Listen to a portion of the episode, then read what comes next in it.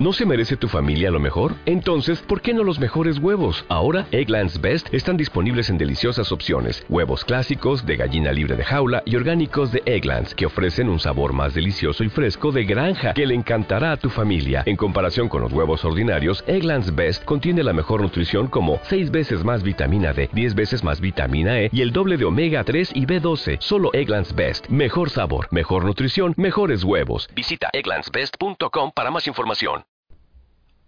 Hola, buenas tardes. Vamos a hablar con un artista que nos ha dejado impresionados por su relación con el mundo de la relojería y sobre todo por, por, su obra. Pero ¿quién mejor para contarnos un poco de su historia que Miguel de Caravaca? Buenas tardes, Miguel, ¿cómo estás? Hola, buenas tardes, ¿qué tal? Pues nada, un placer, un placer tenerte aquí y poder charlar contigo y descubrir de tanto tu estilo y tu obra, que creo que es eh, digna de, ver y de disfrutar y por supuesto eh, la posibilidad de tener una obra en casa pues te alegra la vida con, con, el colorido y con todo lo que utilizas, claro que sí. Estupendo, muy bien. Cuéntanos, ¿quién es Miguel Caravaca? Bueno, así por hacerlo rápido, eh, a ver, soy una persona sobre todo muy inquieta desde muy pequeño con todo el tema artístico, sobre todo en las dos vertientes, tanto de la música como de la pintura, dibujo, etcétera. Si es verdad que desde pequeño estas dos cosas las he tenido siempre muy, muy marcadas en mi personalidad y, y bueno, pues como cuando eres un niño, evidentemente lo tienes como una diversión, un hobby. Y luego ya cuando te vas haciendo un poco más mayor, pues si tratas de, de potenciar esos hobbies y esas y esos divertimentos que tenías de pequeño pues acaban convirtiéndose en algunas ocasiones en, en, una forma de vida o trabajo, que es lo que me ha pasado a mí. Entonces, como te digo, pues eh, desde pequeño siempre he estado enredando mucho, pues tanto con música como con dibujo, pintura, me gustaba mucho, pues como a muchos de los niños que están todo el día pintando, dibujando los libros. Yo me acuerdo de, no paraba de dibujar y de pintorrojear todos los libros del, del colegio, ¿no? Que eran, si los encontrase me, encantaría, no sé dónde andarán, pero vamos, eran auténticas obras de arte, todos los, los, los, libros de texto. Sí, sí. Oye, ¿y con, con, la música inventabas tus instrumentos para tocar? Pues mira, no, no, no inventaba instrumentos, pero hacía, me acuerdo de una anécdota que, que, que hacía una cosa muy curiosa y es que cogía dos radiocassettes, esto teniendo, yo que sé, 11 años, o me acuerdo perfectamente, cogía dos reproductores de, de estos de radiocassettes pequeñitos que había por mi casa, que eran radio y cinta, uh -huh. entonces ponía las cintas, intentaba hacer una mezcla con, con, con las cintas, dándole al play a la vez, intentando que cuadrase las velocidades. Bueno, absolutamente imposible, por supuesto, es, es misión prácticamente imposible, pero yo me acuerdo que lo intentaba, porque por por aquel entonces, pues no, con esa edad no, te, no, tenía platos ni los técnicos famosos que tenían el regulador de velocidad, ¿no? Que es como, como se pinchaba como se pincha, en muchas, en muchas ocasiones tiene que tener regulador y yo me cogía los, los casetes y intentaba mezclar eh, con dos cintas, o sea, imagínate el escalabro lo que sonaba ahí, bueno,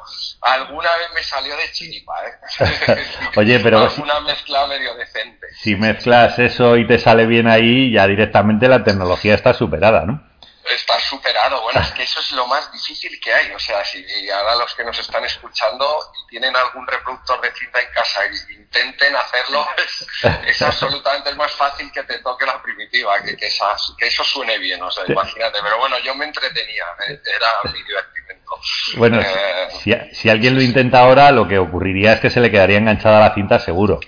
Probablemente, sí, probablemente. Y luego aparte que serán ya pocos los que tengan reproductores de casete por casa, ¿eh? Yo tengo, yo tengo. Yo conservo alguno, yo pero, tengo, yo tengo. Pero sé que están, tú también, ¿no? Claro. Bueno, yo tengo hasta Wallman, o sea, con eso te digo todo. Eso es una joya ahora mismo, ¿eh? los, los Wallman, sí, sí, qué buenos, qué míticos.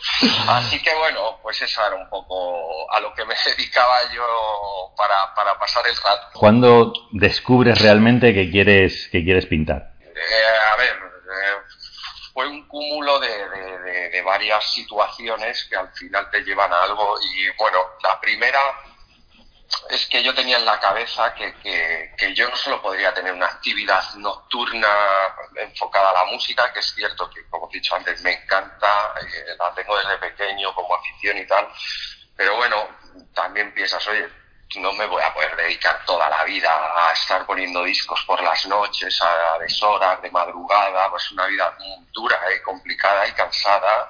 Y, y bueno, siempre dices, me apetecía tener una actividad diurna, más tranquila, o sea, como todo lo contrario, como en silencio, sin ruido, sin gente, en la que estás tú solo interiorizando, con, pues en este caso con un lienzo, con las pinturas y tal. Y esa idea me rondaba por la cabeza sin saber muy bien qué iba a ser, pero lo, digo, yo tengo que tener algo un comodín en la manga ¿no? para, para, para, diversificar un poco mi actividad y no centrarme solo en, en las noches ¿no? y, y, demás. Y al final, casualmente, un día, eh, pues había por casa un, lienzo perdido de estos de, pero te, digo, del Tiger, o sea, nada, de 50 por 40, pequeñito, pues que es para los niños, de hecho, que vienen con, con acuarelas y con unas témperas y, y nada, me puse a pintarlo en un rato muerto, pero pues eso, como para, para matar el rato, y, y, ahí fue un poco el detonante, ¿no? Y dije, ojo, bueno, salió algo, bueno, interesante. Sobre todo que esas dos o tres horas que estuve haciéndolo, se me pasaron como dos minutos, literal, yo vi que ahí había algo, que era, que yo me había sentido muy bien, pues pintando ese ratito y tal, y a partir de ahí empecé un poco a indagar más pues en la pintura y en volver a retomar todo toda esta afición que tenía pues como te he dicho de niño y, y bueno hasta hasta día de hoy es, es, verdad que no he parado de pintar desde aquel día oye cómo cómo describirías un poco tu, tu estilo porque es muy particular y quizá mezcla varios estilos. Claro, eres un poco urbano, eres sí, un poco figurativo, claro, sí. eres un poco abstracto. Justo. O sea, mezclas un, un poco diferentes Muestro técnicas mucho, con tu personalidad, ¿no? Correcto, tú lo has dicho, lo has definido muy bien. Trato no de. Lo, lo has dicho y me he identificado bastante con lo que has dicho. Es que voy cogiendo como un poquito de cada cosa que me va interesando. Eh, lo meto todo en una batidora, le doy al botón y sale esto, ¿no? Es, es, es ir cogiendo de cada estilo y de cada época, a lo mejor pictórica, que me interese de un artista en concreto, ir cogiendo mmm, pinceladas, y nunca mejor dicho, o detalles, y irlas eh, transformando y llevándotelas a tu, a tu mundo, ¿no? A tu uh -huh. mundo. Luego le das a mezclar y es cuando empiezan a salir cosas interesantes. Pero si es verdad, pues eso, que me, me interesa eh, pues la, el, el, el, arte urbano, el graffiti, sobre todo el graffiti de los 90, no el, el, el, muralismo que se llama ahora los grandes grafitis gigantes que cubren paredes enteras, sino lo, los, los grafitis que veía de pequeño en los 90 en el centro de Madrid, que eran más firmas, la gente ponía su nombre, sí. los tags que llamaban, ¿no? Las firmas, estaba el gran muelle, que era, bueno, pues es un mítico y que ahora mismo sus, sus grafitis y sus firmas por Madrid están con, conservadas como patrimonio, ¿no? Entonces, esas maneras de, de, firmar y de poner los nombres, estaba el street, bueno, había un montón, me, a mí me llamaba muchísimo la atención, pero muchísimo, el cómo ponía cada uno sus nombres, ¿no?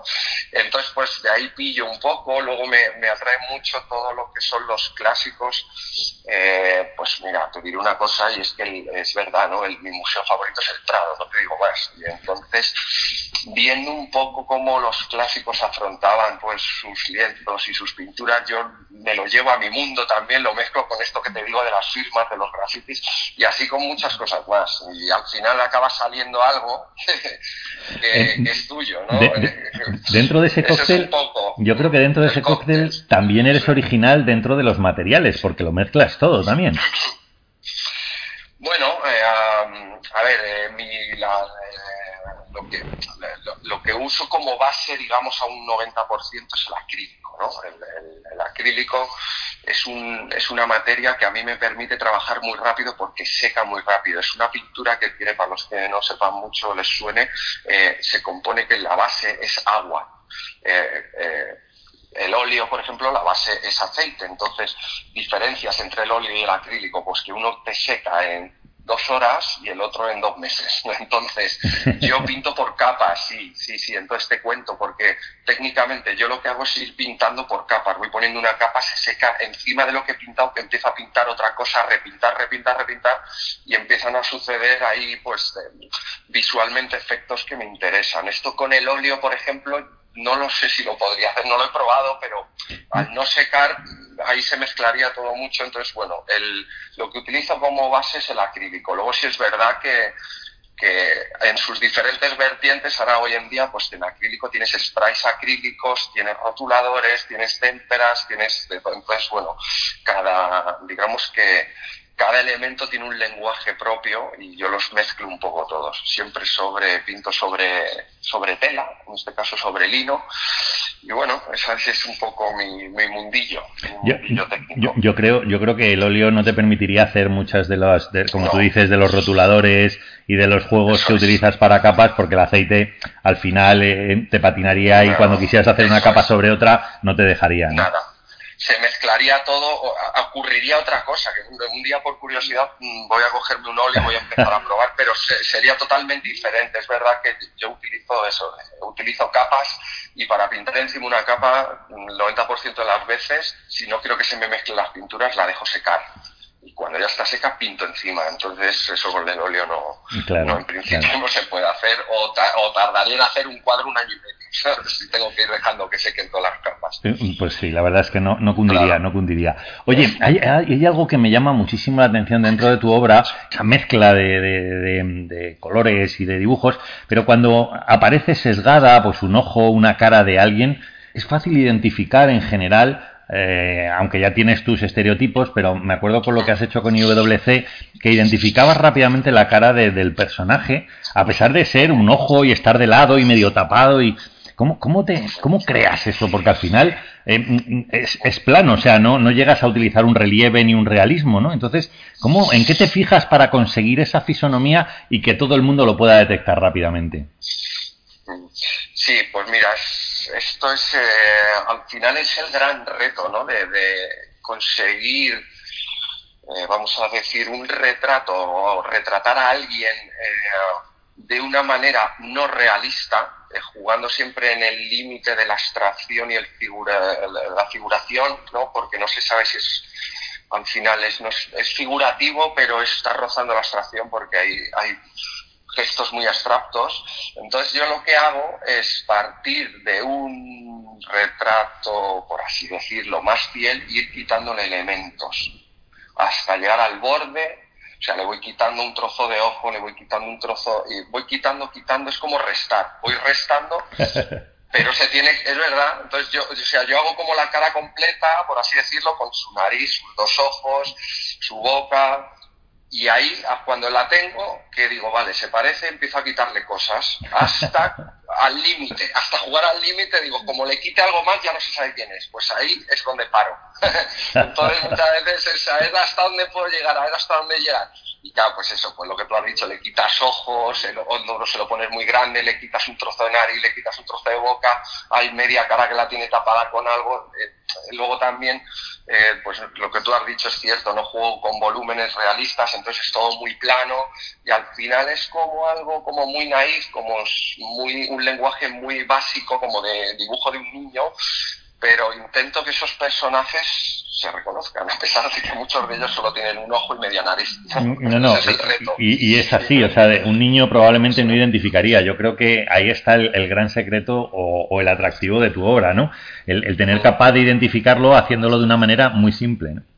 Sí, es un reto total y no es fácil, no es fácil. Hay veces que es un quebradero de cabeza, eh, pero bueno, así me divierto.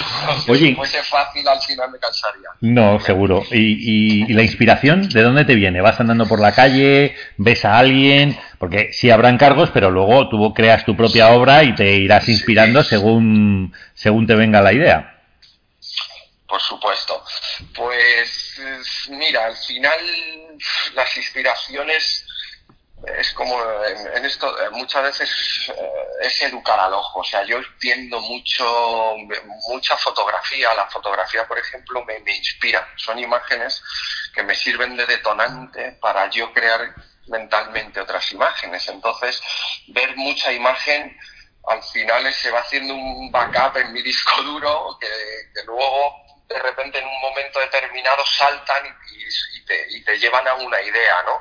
Entonces, pues el educar el ojo y ver mucha fotografía a mí me, me sirve mucho y ver mucha obra en este caso a mí me gusta ver obra clásica, ¿no? Pues asistir a museos y ver qué hicieron otros hace mucho tiempo y todo eso lo mezclo y al final se me ocurren cosas y la lectura parece que no, pero la lectura es un detonante muy bueno porque el contar historias, al final un cuadro es contar muchas veces también una historia de una manera gráfica en una imagen inmóvil, ¿no? Estática. Y pues el leerlo, luego te me lo llevo a mi lenguaje, que es ese, la pintura todo un poco, en verdad. A ver una película, de repente estás viendo una película y a mí hay una imagen o una consecuencia y eso me lleva a pensar en cuadro también muchas veces. O sea, que es que yo...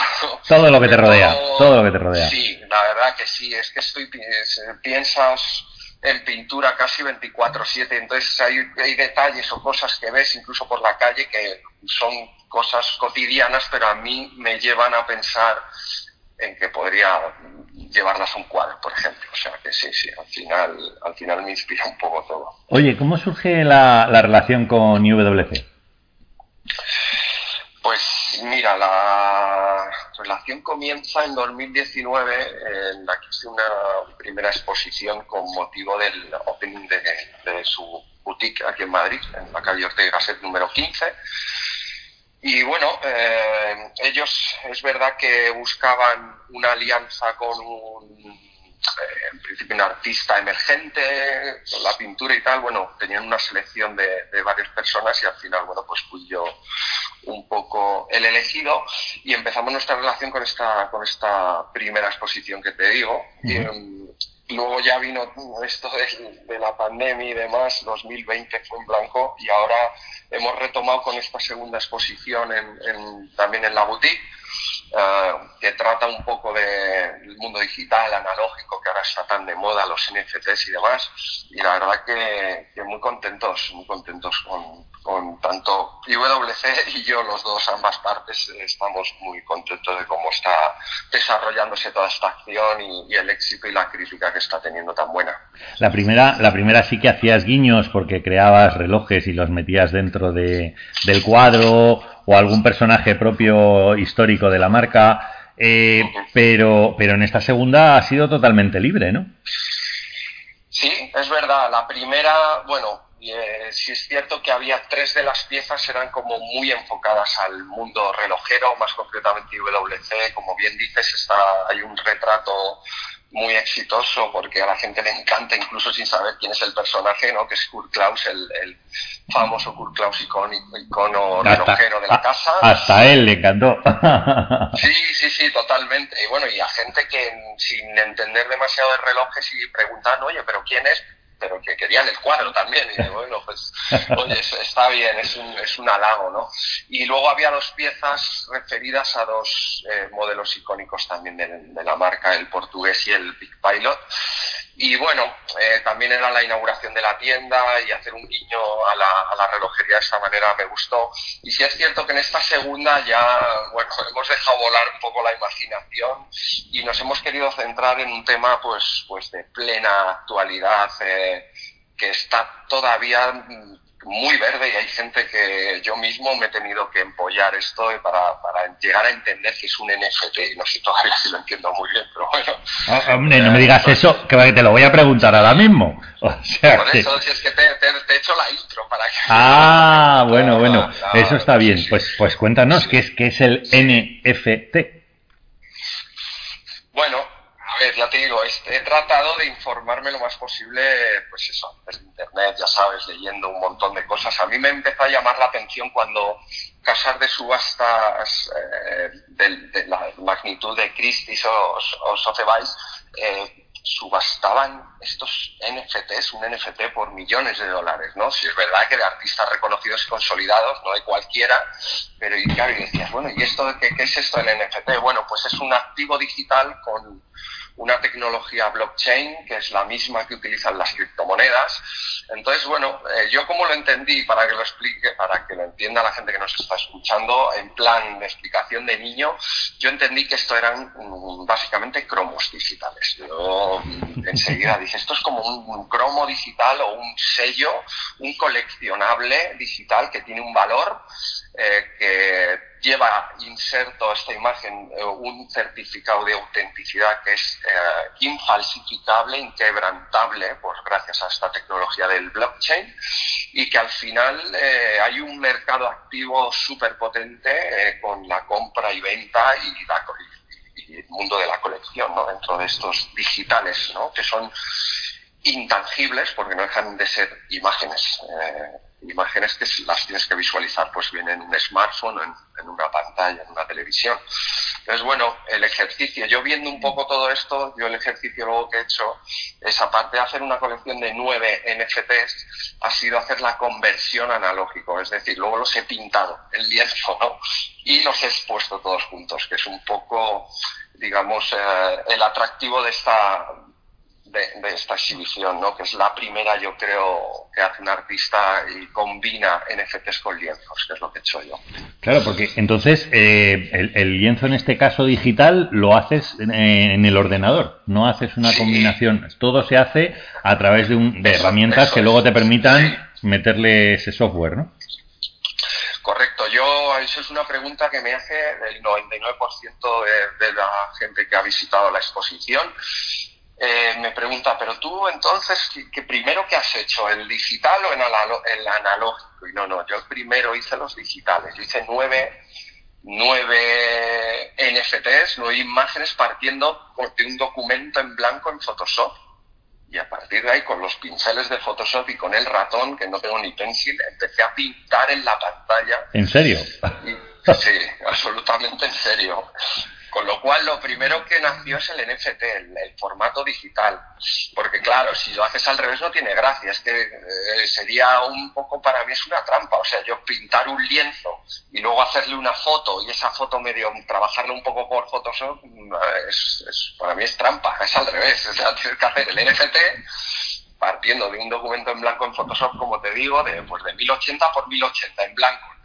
Empiezo a coger el, pincel de Photoshop, a ponerle colores y, hago esto sobre NFTs.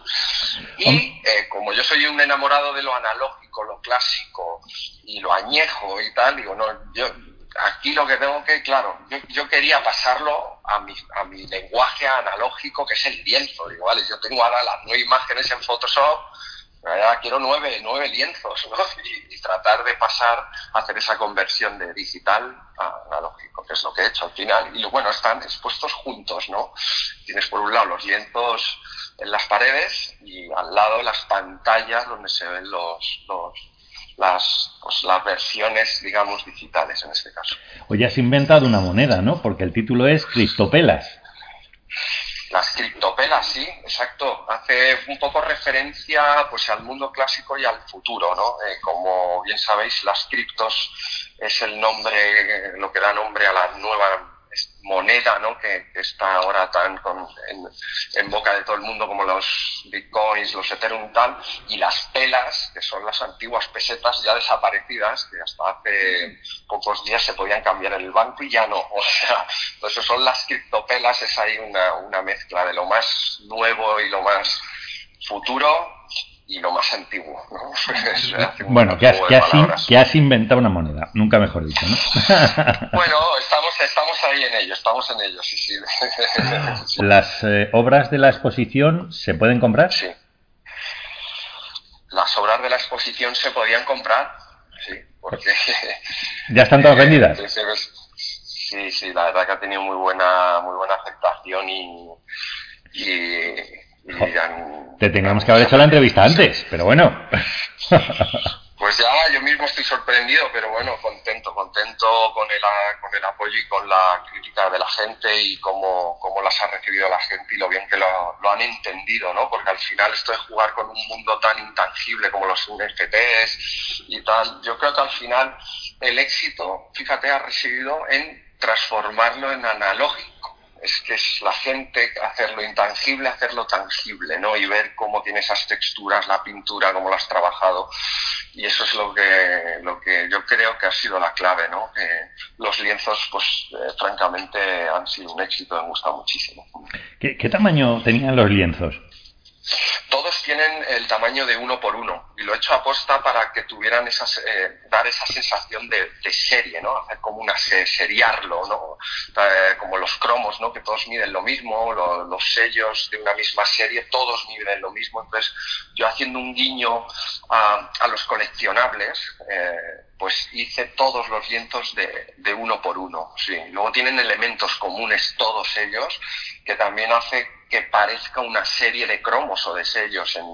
entre ellos van, van numerados, claro. Todos entre ellos el número, sí. Entonces, sí, sí, llevan un número y todos llevan una especie de marco, un frame que te recuerda a los sellos antiguos, a la filatelia. Entonces, eh, todos esos elementos comunes hacen que cuando están todos juntos y los ves, realmente parece una, parezca una colección de cromos o de sellos. Oye, ¿hasta cuándo va a estar? Ya, ya que no se puede comprar, por lo menos para quien quiera verla, ¿hasta cuándo estará la exposición en la boutique? Pues mira, eh, por lo pronto todo el mes de julio y me han chivado hace un ratito que debido al éxito es muy probable que también esté todo el mes de agosto. O sea, que imagínate lo contento que estoy.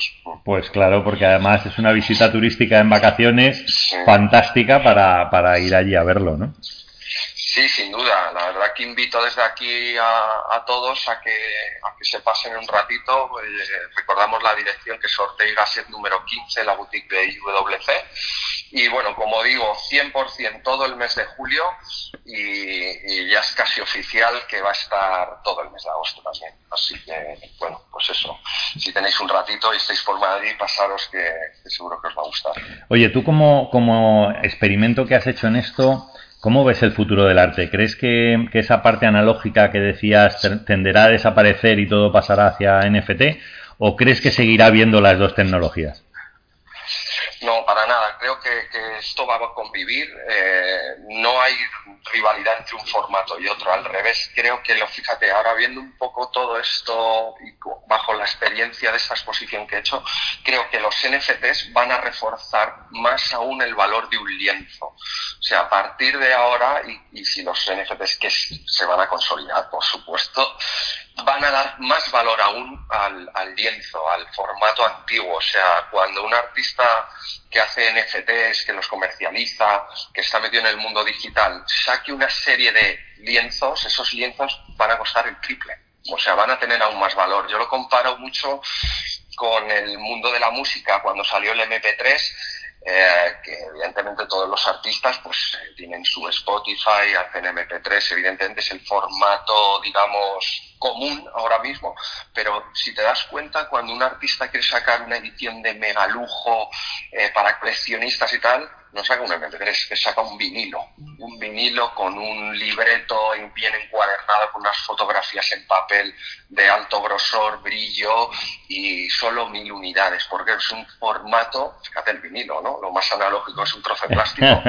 Y al final, al final el artista le da ese valor y el que quiere de verdad en la edición lujo, lujo del artista es el vinilo. Bueno, pues la edición lujo, lujo del pintor va a ser el lienzo, yo creo. Pues nada, lo dejamos ahí. Oye, si alguien, si alguien quiere ver un poco al margen de esta exposición tu obra, quiere ponerse en contacto contigo, quiere comprarte algún cuadro que tengas fuera de, como digo, de esta exposición, ¿cómo puede ponerse en contacto contigo? Pues mira, eh, lo más fácil es a través de mi web. Invito también a todos que echéis un vistazo porque, bueno, está un poco por años todas las series que he ido haciendo y todo mi trabajo está ahí recopilado. Y luego tiene un apartado, un apartado por supuesto, de contacto en el que recibimos los mails y los contestamos al momento prácticamente. O sea que os recuerdo, eh, la dirección es eh, miguelcaravaca.com y bueno, pues desde ahí podéis contactar conmigo y luego también a través de las redes sociales, eh, sobre todo Instagram, que lo uso mucho. Eh, caravaca.bajo es mi usuario y bueno, pues ahí también podéis leer mi trabajo. Caravaca.bajo. Guión bajo, exacto. Vale, vale. es que digo, lo mismo tenías que añadir algo para, pero no, no, es guion bajo nada más, ¿no? Eh, caravaca.bajo ese es mi usuario de Instagram y la web Miguel Caravaca, www.miguelcaravaca.com. Miguel, la verdad es que ha sido un placer desde el día que nos vimos, eh, además con la obra in situ, que, desde aquí recomendamos, por supuesto, que, pasen a verla porque se tirarán horas. Yo creo que lo más divertido de tu obra es observar cada uno de los detalles porque cada vez sorprendes con algo y luego lo que tú dices, ¿no? Algunos guiños que, sueles hacer comunes creo que es un acierto eh, intentar descubrirlos y, disfrutar de, esa obra, ¿no? Y el experimento de NFT creo que también es algo muy interesante, aunque a mí me gustaría verlo a pantalla de 55 o 65 pulgadas, que, que disfrutaríamos mucho más que quizá en las pantallas que hay allí, que por espacio tampoco pueden ser tan grandes. Invitamos a eso, agradecemos tu tiempo, te vamos a seguir de cerca y cualquier exposición o cosa que tengas por ahí estaremos encantados de ir a verte. Muy bien, pues oye, muchísimas gracias, el placer ha sido mío y nada, eh, muy agradecido por, por, esto, por este ratito que, me habéis dado y que hemos echado charlando, que ha sido un placer, de verdad. Pues es recíproco y nada, te, embarco hasta pronto, que se dice, ¿no? Eso, nos vemos muy pronto, seguro. un fuerte abrazo. a todos. Chao. Igualmente.